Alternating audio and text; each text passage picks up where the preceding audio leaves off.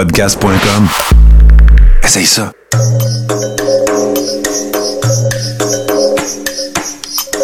Bienvenue dans le podcast Sur la Terre des Hommes. Pour profiter au maximum de l'expérience du podcast, prenez quelques minutes pour aimer notre page Facebook. Vous pouvez aussi nous suivre sur Twitter au Sur la Terre des Hommes podcast et sur Instagram au Sur la Terre des Hommes podcast. Si vous possédez un iPhone, prenez une minute pour nous laisser un avis. Ainsi, vous allez faire grimper le podcast dans le moteur de recherche. Finalement, si vous voulez encourager Sur la Terre des Hommes et obtenir des épisodes exclusifs, vous pouvez contribuer monétairement sur la plateforme patreon.com. P-A-T-R-E-O-N.com.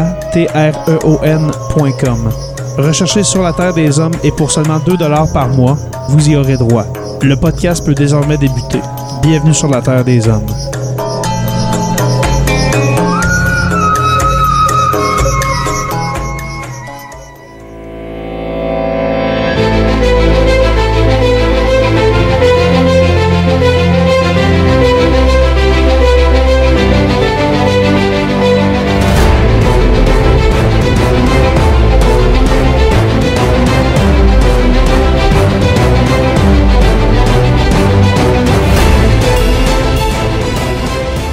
Bonjour à tous et à toutes et bienvenue à ce nouvel épisode de Sur la Terre des Hommes. Un autre épisode anniversaire qu'on peut dire parce qu'aujourd'hui, le 20 mai, ça fait exactement 40 ans que s'est déroulé le premier référendum sur la souveraineté du Québec avec à la tête du Parti québécois René Lévesque. Un référendum que plusieurs années plus tard, on a su, euh, on a su des choses euh, qui se sont produites et puis qui ont, qui ont choqué certaines personnes. Euh, c'est certain qu'avec euh, avec René Lévesque d'un côté et puis euh, Pierre-Éliott Trudeau de l'autre, eh bien, des flamèches et peut-être même des coups bas étaient à, à prévoir. Alors aujourd'hui, nous allons raconter l'histoire complète de ce référendum de 1980. C'est parti.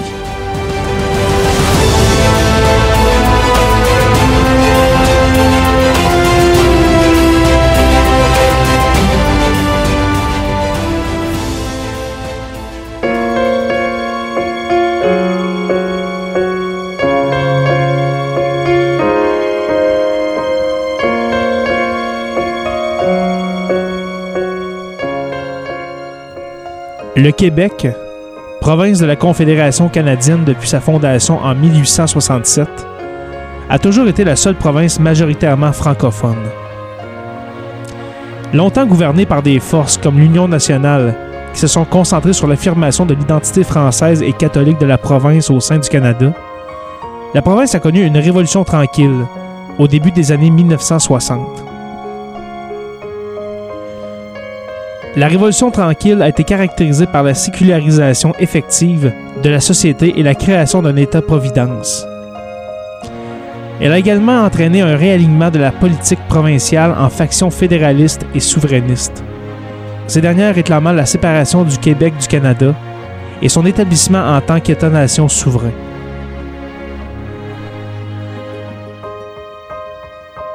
René Lévesque, un imminent souverainiste, a contribué à la fondation du Parti québécois, ou le PQ, avec des séparatistes partageant les mêmes idées. Le Parti québécois a proposé la souveraineté association, une proposition pour que le Québec soit un État-nation souverain, tout en exigeant, d'où le trait d'union, un partenariat économique avec ce qui restait du Canada.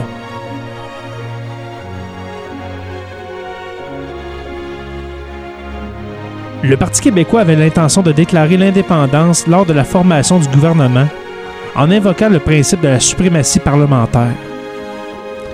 Ce principe a été modifié avec le programme du parti après un lobbying interne de Claude Morin pour une stratégie référendaire visant à mieux permettre à une telle déclaration d'être reconnue internationalement.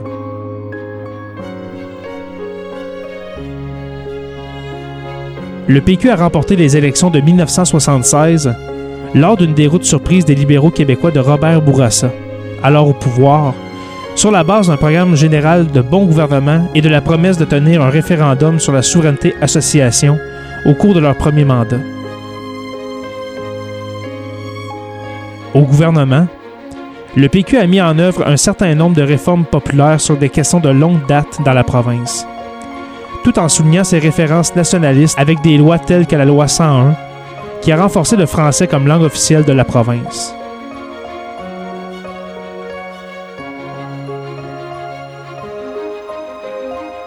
Les efforts du PQ étaient en conflit philosophique avec le gouvernement libéral fédéral de Pierre Elliott Trudeau, un opposant à la souveraineté qui a plutôt exhorté les Québécois à chercher à s'émanciper au niveau fédéral par des réformes qui prévoyaient le bilinguisme et la protection des droits individuels. Trudeau, un militant efficace dont le parti avait dominé la politique fédérale au Québec pendant plus de 80 ans, était considéré comme un adversaire si redoutable que l'évêque refusa de mettre en place un référendum tant que Trudeau resterait au pouvoir.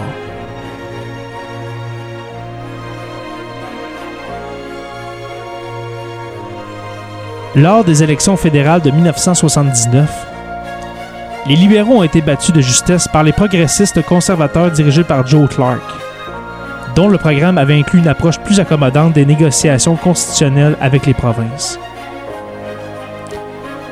Le gouvernement minoritaire de Clark s'est fait un devoir de ne pas faire participer le gouvernement fédéral au référendum, laissant la tâche de représenter les voix fédéralistes à Claude Ryan, le nouveau chef du Parti libéral du Québec.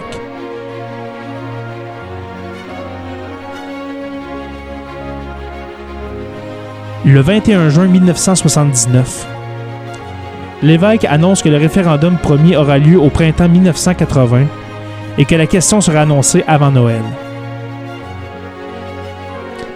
Le 1er novembre 1979, le gouvernement du Québec rend public son projet constitutionnel avec un livre blanc intitulé Québec-Canada, un nouveau pacte. La proposition du gouvernement du Québec pour un nouveau partenariat entre égaux, souveraineté, association.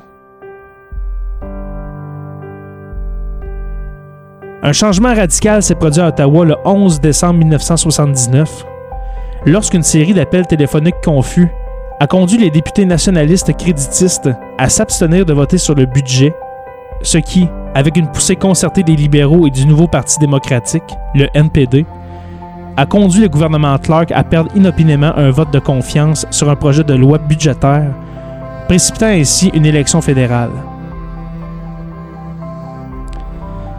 Trois jours plus tard, Trudeau a annoncé son retour à la tête du Parti libéral. Les sondages ont montré que Clark perdait haut la main. La question référendaire a fait l'objet de nombreux débats internes au sein du caucus du Parti québécois. Les purs et durs comme le ministre des Finances Jacques Parizeau ont préféré une question simple sur l'ensemble de la proposition. L'évêque en est venu à la conclusion que, puisque la souveraineté association nécessiterait par nécessité des négociations avec le gouvernement du Canada, le gouvernement du Québec devrait être traité comme un mandataire légal et exiger la ratification de sa décision finale. Il estimait également que la sécurité d'un deuxième référendum convaincrait les électeurs oscillants d'appuyer le oui. Un débat important a eu lieu sur la question de savoir si une question dans le cadre de la loi sur le référendum pouvait avoir plus d'une phrase. Le compromis final a été d'utiliser les points-virgules. La question annoncée le 20 décembre 1979 était Le gouvernement du Québec a fait connaître sa proposition d'en arriver, avec le reste du Canada, à une nouvelle entente fondée sur le principe de l'égalité des peuples. Cette entente permettrait au Québec d'acquérir le pouvoir exclusif de faire ses lois, de percevoir ses impôts et d'établir ses relations extérieures, ce qui est la souveraineté, et en même temps de maintenir avec le Canada une association économique comportant l'utilisation de la même monnaie, aucun changement de statut politique résultant de ces négociations ne sera réalisé sans l'accord de la population lors d'un autre référendum. En conséquence, accordez-vous au gouvernement du Québec le mandat de négocier l'entente proposée entre le Québec et le Canada. Un peu long et compliqué, n'est-ce pas? L'évêque, tout en notant sa lourdeur, a déclaré qu'elle était transparente et facilement compréhensible les libéraux ont présenté leur proposition constitutionnelle connue sous le nom de Beige Paper le 10 janvier 1980, qui préconisait une fédération canadienne décentralisée. Bien que généralement considéré comme détaillé et compétent, le rapport n'a pas eu beaucoup d'impact sur l'élection fédérale et a été attaqué par le PQ comme étant vague et sans substance. Ryan, qui n'aimait pas les libéraux fédéraux, refusa d'appuyer ni Trudeau ni Clark.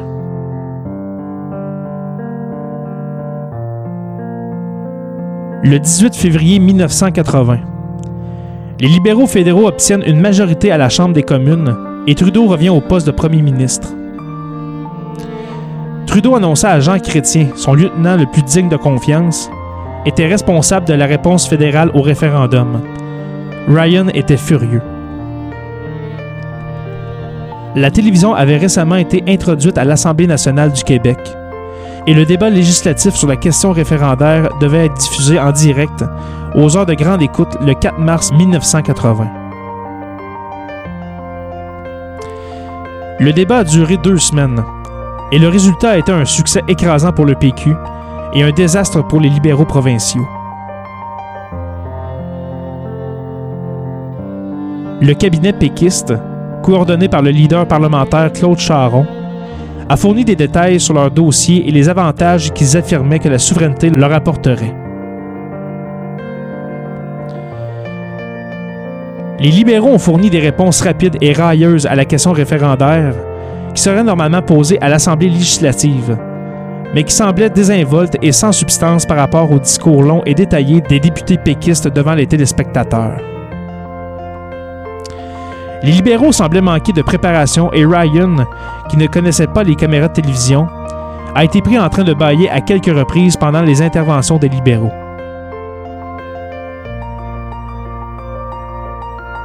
Les sondages publiés après les débats ont montré que le oui et le non étaient à peu près égaux, avec une majorité d'électeurs francophones pour le oui. Moins utile à la campagne du oui, un discours de l'ancienne présentatrice de télévision Lise Payette devant un comité à Montréal qui se moquait de ce qu'elle considérait comme la complaisance du camp du non en utilisant le concept d'Yvette, une écolière docile tirée des manuels scolaires d'avant la Révolution tranquille, un thème général qu'elle avait également utilisé à la législature. Payette a ensuite déclaré que Ryan voulait un Québec plein d'Yvette et que sa femme, Madeleine Ryan, était une Yvette. Cette attaque personnelle a suscité un éditorial furieux de la journaliste Lise Bissonnette, qui a mis en contraste de façon sarcastique les exploits télévisés de Payette avec les réalisations de Madame Ryan dans les secteurs privés et publics. Payette s'est excusée pendant le débat législatif, mais la remarque et l'éditorial ont déclenché un mouvement. Le 30 mars, un groupe de 1700 femmes, dont Madeleine Ryan, a organisé le brunch des Yvettes au Château Frontenac à Québec. Le mouvement a pris de l'ampleur jusqu'à un rassemblement au Forum de Montréal le 7 avril, où 14 000 femmes ont dénoncé les déclarations de la ministre sur les femmes et ont manifesté leur soutien au camp du non.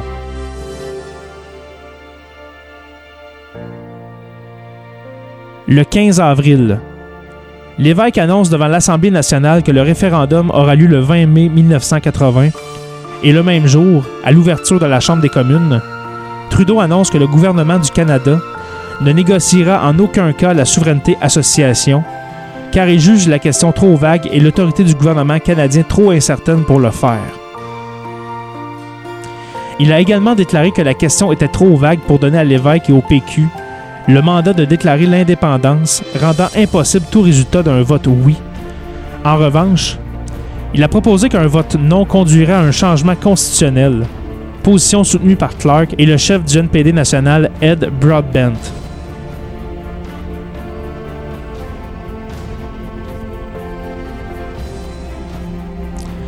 La campagne du oui était, dans un premier temps, très discrète. Elle visait à faire largement accepter la souveraineté association par des regroupements spécialisés qui recevraient des certificats spéciaux lors de cérémonies dirigées par M. Lévesque et d'autres ministres. Les regroupements étaient considérés comme une tentative de montrer un large soutien au mouvement et de créer des conversations à la base, mais la tentative de les créer dans certaines professions fortement fédéralistes, comme les avocats, a provoqué un grave contre-coup. La campagne du non, menée par Ryan, s'est déroulée comme une campagne électorale traditionnelle avec Ryan faisant campagne pendant la journée et prononçant des discours dans les arénas dans tout le reste du Québec.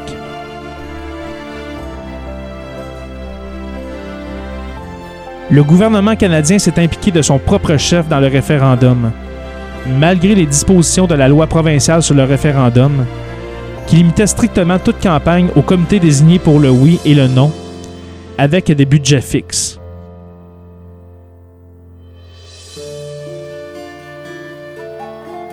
Les politiciens du gouvernement canadien ont fait des apparitions coordonnées par le ministre Jean Chrétien et Marc Lalonde, spéculant principalement sur l'incertitude économique qu'un vote pour le oui pourrait entraîner.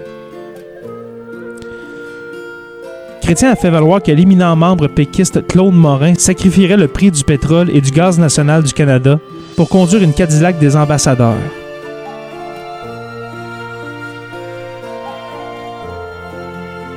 Lalonde a soutenu que les pensions de vieillesse étaient directement menacées par un oui. Bien que réticent au départ, Ryan a commencé à accepter et à saluer l'aide du gouvernement canadien et a continué à s'exprimer dans tout le Québec.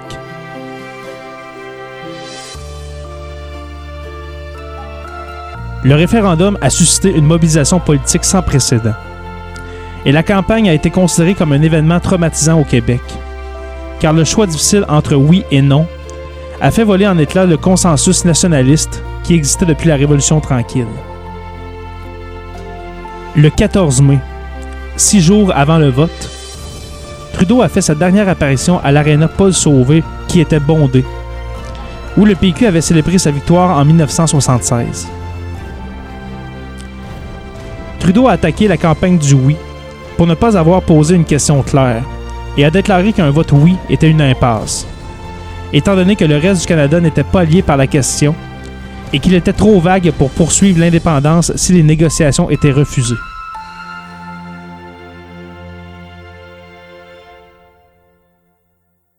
Trudeau a ensuite déclaré qu'il interpréterait un vote pour le non comme un mandat pour renouveler le fédéralisme et modifier la Constitution, mettant en jeu les sièges de ses députés s'il ne tenait pas sa promesse. S'adressant aux Canadiens hors Québec au nom de ses députés, Trudeau a mis le Canada anglais au défi de changer et de ne pas interpréter le référendum comme un appui au statu quo. Après cela, Trudeau a atteint un sommet émotionnel, invoquant une remarque de l'évêque quelques jours plus tôt selon laquelle il montrait son côté Elliot pendant la campagne. Trudeau a détaillé l'histoire de ses parents, qui avaient tous deux de nombreux ancêtres au Québec, et a fait remarquer que son nom complet était à la fois un nom québécois et un nom canadien. Trudeau commença alors à dresser la liste des membres du Parti québécois qui avaient un nom de famille irlandais ou anglais. La riposte a provoqué un tollé dans la foule et Trudeau s'est retiré en chantant Elliot. Ce discours, qui a amené Morin à se demander s'il avait changé d'avis, a été considéré comme le glas du camp du oui, malgré les tentatives de l'évêque de mettre en doute les paroles de Trudeau.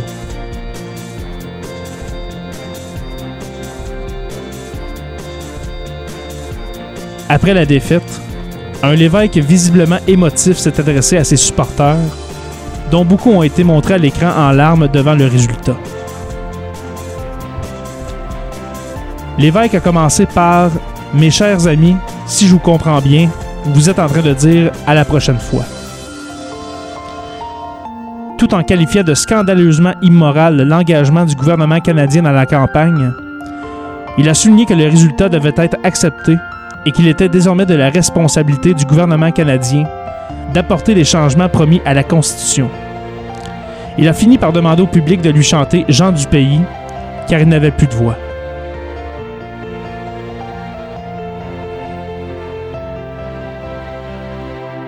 Le discours de Claude Ryan a eu lieu plus tard dans la soirée.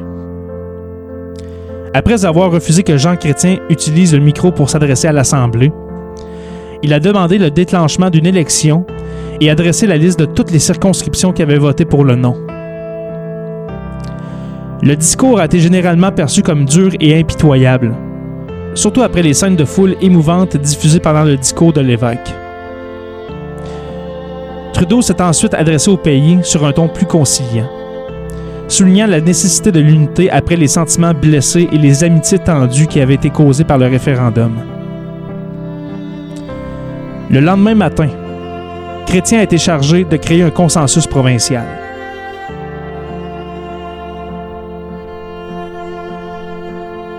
Après le référendum, Trudeau a tenu sa promesse en réunissant les premiers ministres provinciaux lors d'une conférence des premiers ministres.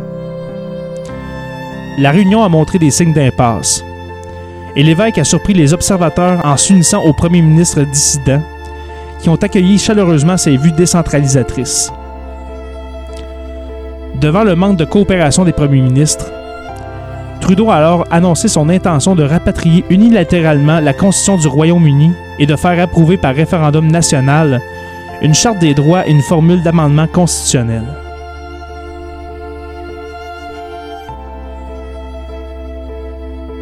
Dans l'intervalle, des élections provinciales ont lieu au Québec. Malgré un bref malaise post-référendaire, le PQ a facilement battu les libéraux de Ryan lors des élections provinciales de 1981, faisant campagne à la fois sur leur bilan au gouvernement et contre les intentions de Trudeau. Le PQ n'a notamment pas promis de tenir un second référendum. En ce qui concerne les projets de Trudeau de rapatrier et de modifier unilatéralement la Constitution, le nouveau Lévesque, qui avait initialement plaidé pour l'intégration d'un veto québécois dans la nouvelle Constitution, a accepté, avec huit autres premiers ministres, qu'on a appelé la bande des huit, une proposition qui n'accorderait pas de veto au Québec, mais qui permettrait de se retirer de certaines entreprises fédérales moyennant une compensation. Le gouvernement fédéral, toujours intéressé à procéder unilatéralement, a demandé à la Cour suprême du Canada un avis sur la question de savoir s'il était légalement autorisé à le faire. La Cour suprême a décidé que toute modification constitutionnelle, y compris le rapatriement de la Constitution, pouvait être effectuée unilatéralement en vertu de la lettre de la loi, mais par convention non contraignante.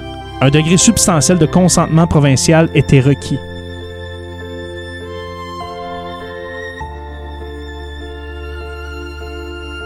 La décision de la Cour suprême a donné lieu à une réunion finale entre les premiers ministres. L'évêque abandonne la bande des huit et choisit de se joindre à Trudeau pour préconiser le rapatriement immédiat, avec la promesse d'un futur référendum sur les autres questions. Les autres premiers ministres, répugnant à être vus en train d'argumenter contre la Charte des droits, qui était incluse dans les changements constitutionnels proposés par Trudeau, ont formulé une proposition de compromis avec Jean Chrétien, qui était acceptable par le gouvernement canadien. Ce compromis a été trouvé lors de la réunion des cuisines, qui a eu lieu après le départ de l'évêque pour la soirée. Au Québec, cette nuit est appelée la nuit des longs couteaux.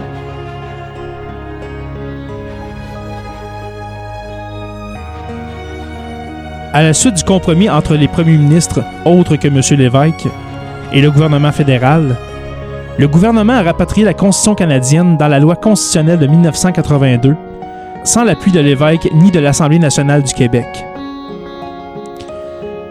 Le résultat a été une défaite cuisante pour le PQ, surtout après la perte du gouvernement du Québec dans sa cause de renvoi en matière de droit de veto. L'Assemblée nationale du Québec, par rapport à sa proposition de 1976, a en fait perdu le pouvoir sous l'évêque et le PQ.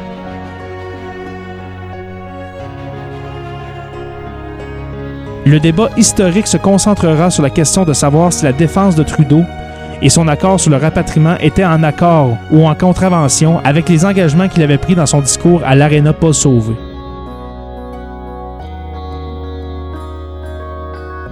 Trudeau a défendu ses actions en déclarant qu'il avait tenu sa promesse de mettre en place une nouvelle constitution entièrement canadienne une charte des droits intégrée. Les nationalistes québécois soutiennent qu'il s'agit là d'une vision trop littérale de ces paroles et que dans le contexte d'un auditoire québécois, Trudeau avait promis que le Québec se verrait accorder un statut conforme à une vision décentralisée du fédéralisme ou que ses députés démissionneraient. En 1984, Brent Mulroney a mené les progressistes conservateurs à la victoire au niveau national, s'est engagé pendant la campagne à essayer de trouver un moyen de tenir compte des objections du Québec à la Constitution. L'évêque s'est engagé à prendre un risque d'essayer de trouver un accord avec Mulroney. Cela a entraîné une scission au sein du Parti québécois et par la suite la démission de l'évêque de la politique en 1985. Après la défaite du PQ face aux libéraux de Robert Bourassa, le gouvernement Mulroney a entamé des négociations avec le Québec afin de trouver un accord qui serait acceptable pour toutes les provinces. L'accord du lac Meach de 1987 et l'accord de Charlottetown de 1992, bien qu'ils aient reçu le consentement unanime des premiers ministres provinciaux, ont tous deux échoué de façon spectaculaire sur la scène publique, ce qui a relancé le mouvement pour la souveraineté.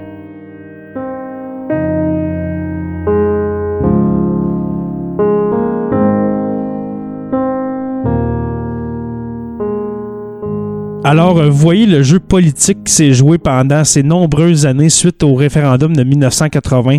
Ça a ramené la question justement, quelle est la place du Québec au sein de la Confédération canadienne? Trudeau, au départ, avait promis en mettant en jeu les sièges de ses députés, qu'il y aurait du changement. Alors, c'est quasiment textuellement, qu'est-ce que je vous dis là? si vous voulez du changement, il y aura du changement.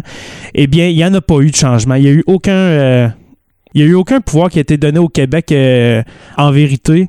La fameuse réunion des premiers ministres avec Trudeau, euh, avec Jean Chrétien aussi qui était là, ça c'est vraiment la goutte d'eau qui a fait déborder le vase. Et puis en gros, c'est ça qui a amené René Lévesque à s'engouffrer de plus en plus, à être moins, euh, fervent, à être moins sûr. On, dirait qu'il était moins sûr de lui après 1981-82. C'était plus le même René Lévesque. Et puis c'est ça qui a amené en fait le, le reste du Parti québécois, ben une bonne partie euh, du Parti québécois, des députés et puis de ses partisans à se mettre contre René Lévesque. On voyait qu'il n'était plus l'homme vraiment de la situation.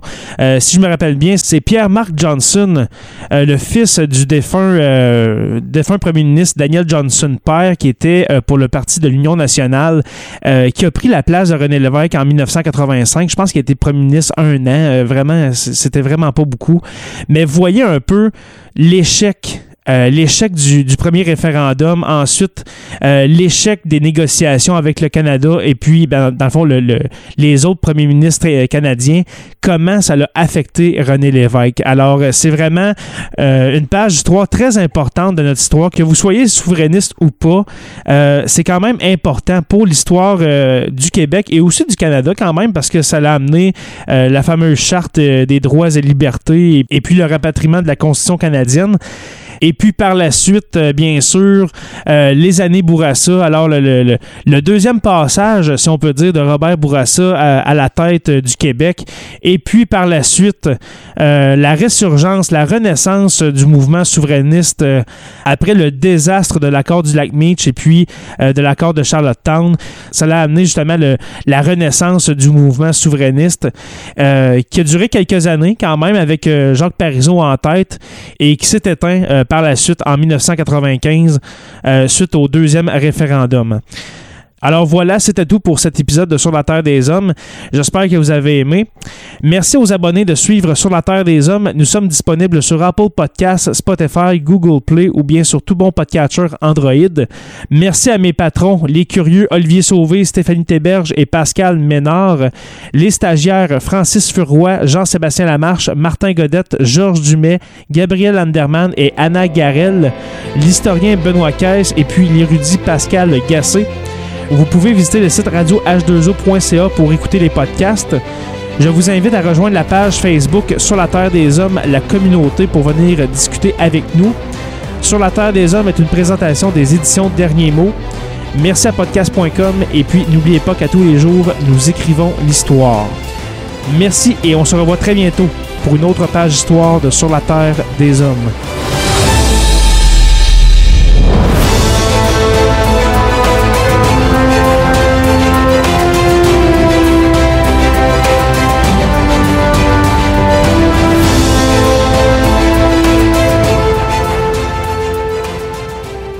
Membre de la famille H2O Web Media.